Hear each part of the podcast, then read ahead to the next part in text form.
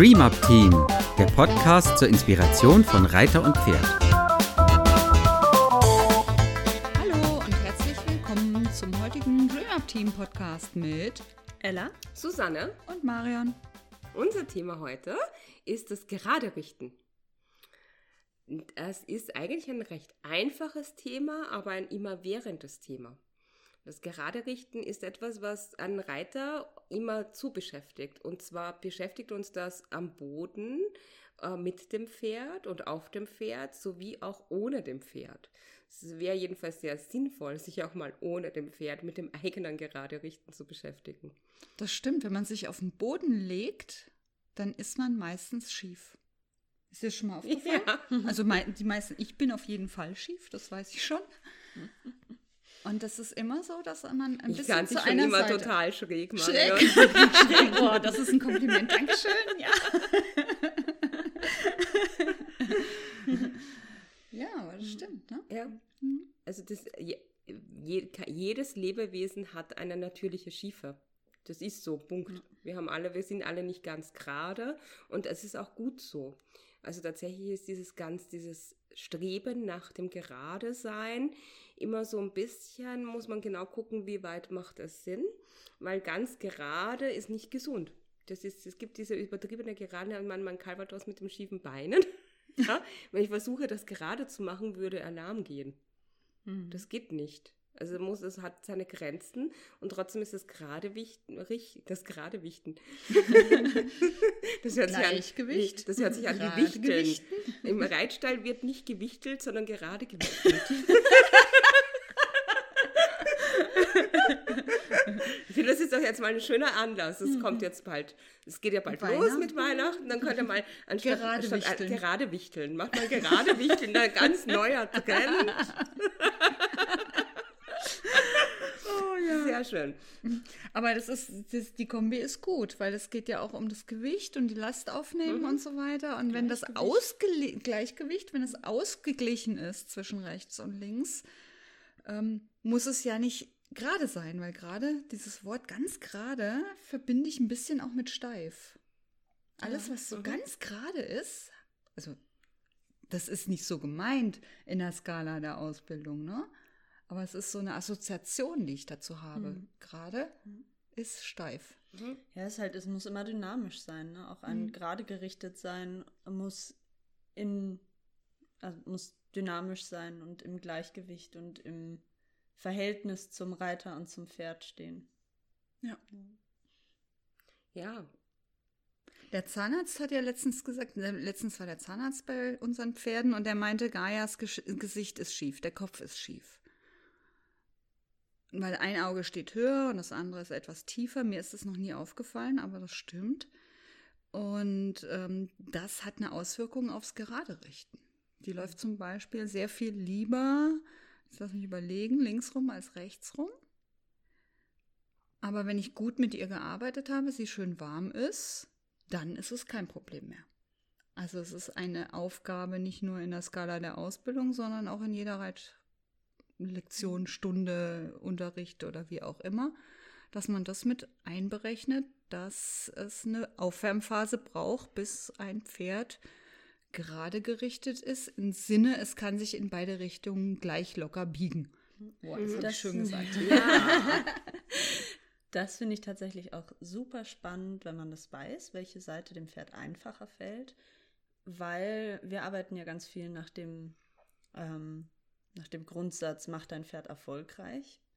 Und da finde ich das dann auch wichtig, dass man weiß, okay, die äh, vielleicht äh, biegt sich mein Pferd rechts nicht so gut wie links, dann fange ich nicht auf der rechten Seite an mit äh, Zirkel verkleinern und Voltenreiten, sondern mach erstmal starte auf links, damit das Pferd einen schönen Start hat und arbeite dann immer mal wieder besuche ich die rechte Seite, vor allem wenn es wirklich schwierige Themen sind und gehe dann immer als Belohnung wieder auf die bessere Seite. Das ist ein ganz wichtiger Faktor zum, ja. äh, für mich zu wissen, welche Seite für das Pferd einfacher ist, um das wirklich aktiv mit einzubeziehen in, in mein Belohnungs- und Arbeitssystem beim Reiten quasi.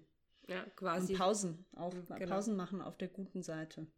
Sozusagen immer vom Leichten zum Schweren. Genau. Hin. Mhm, das finde ich auch total wichtig dieses diese Übungen, wenn ich von beim auf der leichten Seite kann, also ich bin nicht so ein großer Fan davon, dass man hergeht und sagt, man übt jetzt an etwas auf der ähm, guten Hand und da geht das gut und dann will ich dasselbe erreichen auf der Hand, wo es schwerer geht. Sondern ich finde auch, dass man da Abstufungen machen kann. Also man kann auf der einen Seite, wo Dinge leicht sind, auch schon den nächsten Schritt üben und etwas schwerer üben, während man auch auf der Seite, wo es schwerer geht, innerhalb der Lektion in diesem Gedanken bleibt, vom Leichten zum Schweren. Also wirklich darauf achtet, dass man die Entwicklung der Lektion, die Entwicklung des Geraderichtens auf der schwierigeren Hand auch ganz sanft angeht und nicht erwartet, dass das Pferd sich auf der schwereren Hand genauso gut gerade richtet wie auf der Hand, wo es ihm leicht fällt. Absolut. Ich glaube, ich habe mit Curly mindestens ein halbes Jahr später angefangen, auf der rechten Hand äh, Schulter herein zu üben. Als mit, also ich habe es geübt, aber dass es wirklich ein schönes Schulter herein war, war bestimmt ein halbes Jahr später. Und das ist auch vollkommen in Ordnung. Dann mhm. übt man auf der, man kann ja auf der guten Hand schon weiter, wie du schon gesagt hast, schon weiter arbeiten und die andere Hand zieht halt ein bisschen nach und das ist ja auch das Tolle an unserem Gehirn und das ist bei den Pferden ja auch so, wenn auch nicht, wenn es nicht ganz so schnell geht, die Seiten gleichen sich ja auch an im Laufe der Zeit. Ja, auch ein ganz wichtiger Hinweis, die Idee, dass wenn man über das Gerade richten spricht, dass man auch an das Gehirn denkt und die Gehirnhälften. Gibt ja auch einige Trainingsmethoden da draußen, zum Beispiel die Dualaktivierung, die sich auch sehr stark auf das Gerade richten im Gehirn orientiert. Bei der Telling-Methode haben wir das auch. Da denken wir sehr viel darüber nach, was passiert im Gehirn und wie beeinflussen wir über das Gehirn den ganzen Körper. Die Linda Tellington Jones, Jones hat mal gesagt, ich bearbeite lieber mit 500 Gramm Gehirn als mit äh, 500 Kilogramm Muskelmasse. Mhm. ja. Das heißt, man kann auch ganz viel das Gerade richten mit Hilfe von Bodenhindernissen erarbeiten, mit, mit der Hilfe von, dass man sehr bewusst durch einen Lernparcours geht, durch Bodenhindernisse führt, sehr achtsam, da genau sehr präzise arbeitet. Das kann auch etwas sein, was uns hilft, ein Pferd gerade zu richten, wo es nicht nur darum geht, ähm, im Vorwärts das Pferd gerade zu richten, sondern wirklich auch in der Balance, in dem Langsamen, in dem Schritt für Schritt, wo man selber auch sehr, es ist auch ein Moment, wo man selber sehr gut darauf achten muss, wie man sich ausbalanciert. Ja, finde ich auch nochmal ganz spannend. Dann bei der Bodenarbeit ist nochmal viel unmittelbarer zu spüren, wie ich mich selber bewege am Boden. Ne? Mhm. Mache ich immer den, den, das linke Bein als erstes nach vorne zum Beispiel oder beim Treppensteigen. Also ich glaube, da kann man ganz viel bei sich auch erstmal beobachten und dann mit dem Pferd zusammen etwas entwickeln und dann kreativ sein im Gerade mhm. richten. Nicht einfach nur Kringel reiten, sondern wirklich mal mhm. kreativ sein dabei. Ja, das nochmal so als ganz grundsätzliches Ding. Finde ich auch super spannend. Wir haben es jetzt alle gesagt in unseren Übungen schon, die wir jetzt erwähnt haben, aber das Pferd gerade richten ist ganz viel, hat ganz viel damit zu tun, dass wir Biegung reiten und Schulter hereinreiten. Also wir, wir richten das Pferd absichtlich in eine, also in ein nicht ganz gerade gerichtet, um es dann gerade zu richten. Mhm. Weil die FN schreibt ja übers gerade richten, wie war das, dass alle vier ähm, Hufe eingespurt sind. Eingespurt mhm. sind. Hufschlagdeckend mhm. war das? Ja, ganz genau. Nee. Ja. genau, also. Auch in der Wendung, ja nicht nur im geradeausreiten, sondern in der Wendung sollen die ja auch genau, einspuren, ja. die mhm. Hinterbeine in die Spuren der Vorderbeine. Aber es ist auch immer so ein, genau, so ein, wenn man an gerade richten denkt, dann hat es als allererstes, finde ich, immer dieses Bild von ein Pferd geht wirklich ganz geradeaus auch. Also gerade richten oder also das Pferd läuft gerade hat ja nicht unbedingt was mit das Pferd läuft geradeaus zu tun. Das Pferd ist ein Bus. das Pferd wie so ein Bus. Für mich ist auch ganz wichtig zum gerade richten gehört die Biegung und ganz mhm. wichtig auch die ganzen Seitengänge. Mhm. Mit Hilfe der Seitengänge arbeitet man am gerade richten. Mhm. Das ist, wird ganz besonders interessant, wenn man eben Pferdkorrektur reitet, was irgendwie Schiefen hat, mhm. weil ich dann ganz oft nicht die Lektion reite, also hergehe und sage, ich reite jetzt Schulter herein und jetzt reite ich Gruppe herein, ja, sondern ich reite das Pferd geradeaus und merke, dass eben der Hinterhand zum Beispiel Hinterhand ein bisschen rausfällt mhm. und dann hole ich mir die Hinterhand wieder drunter, indem ich in einen Seitengang gehe. Ja. Ja, und helfe dem Pferd so ganz, das ist so ein ganz feines Austrarieren zwischen diesen Hilfen von Schulter herein und Gruppe herein. Dann sind diese Lektionen plötzlich nicht mehr Mittel zum Selbstzweck. Wir reiten einfach ein schönes Schulter herein und sind so großartig und freuen uns, dass wir es können, sondern man nutzt diese Lektionen, um dem Pferd zu helfen und es auszubilden. Und da ist dann auch vor allem für die Freizeitreiter und ihre Pferde wichtig, dass ein Schulterherein nicht so aussehen muss wie in der Dressurprüfung. Ein Schulterherein darf auch eine minimale Verschiebung, ein minimales Untertreten des Pferdes sein. Es muss nicht so ausgeprägt sein, wie wir es häufig im Kopf haben, weil man das so vorgereitet bekommt. Ja, das Kleine und Feine, was wir auch beim Schwung schon hatten. Genau. Ne? Dass wir jetzt nicht erwarten müssen, dass jedes Pferd diesen Totilas-Schwung geht oder sonst was, ja. Ähm, sondern dass man sie diese kleinen, fein zu spürenden Bewegungen, sei es bei den Schenkelweichen, Seitengängen mhm. ähm, oder auch bei dem Schwung. Ja. Ja, ganz wichtiger Punkt finde ich ähm, dieses Vorbilder.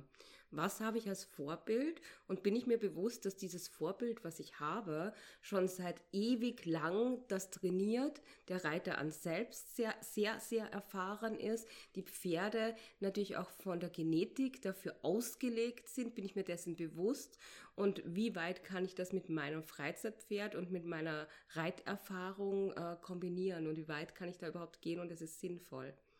Oh ja, da habe ich ein ganz kurzes Beispiel. Mein Tai Chi-Lehrer ist irgendwie riesig groß, der ist irgendwie an die zwei Meter groß und äh, wenn der die Übungen vormacht, dann sind es riesengroße Schritte, Riesenbewegungen. Und ich versuche das immer nachzumachen. Und am Anfang hatte ich immer so, wieso geht das nicht? Das geht nicht. Und ich musste das erst runterbrechen auf meine Größe. Mhm. Ne? Weil man hat dieses Bild vor sich und will das so machen. Und genauso ist es dann auch mit den Pferden. Du siehst irgendwie die ähm, Dressurpferde ähm, im Fernsehen und denkst so, ja, so muss das aussehen. Aber das stimmt für einen selber meistens nicht. Wir wünschen ganz viel Spaß beim Geradewichteln. ich, finde, ich finde, das wird der Buchtitel vom ja. Team. Geradewichteln. Super. Sehr gut. Schreibt uns bitte, ob ihr wollt, dass wir ein Buch über das Geradewichteln schreiben. Aber das wird auf jeden Fall ein interessantes Buch. Ja. genau, schreibt uns ähm, über E-Mail, über unser, unser, unser Gästebuch, ähm, folgt uns auf Instagram. Der Account heißt Ella-Luise. Und dann bis zum nächsten Mal. Tschüss. Dann, tschüss. Dies war eine Produktion des DreamUp Teams. Für weitere Informationen gehen Sie bitte auf unsere Website www.dreamupteam.de oder schreiben Sie uns eine E-Mail unter kontakt@dreamupteam.de.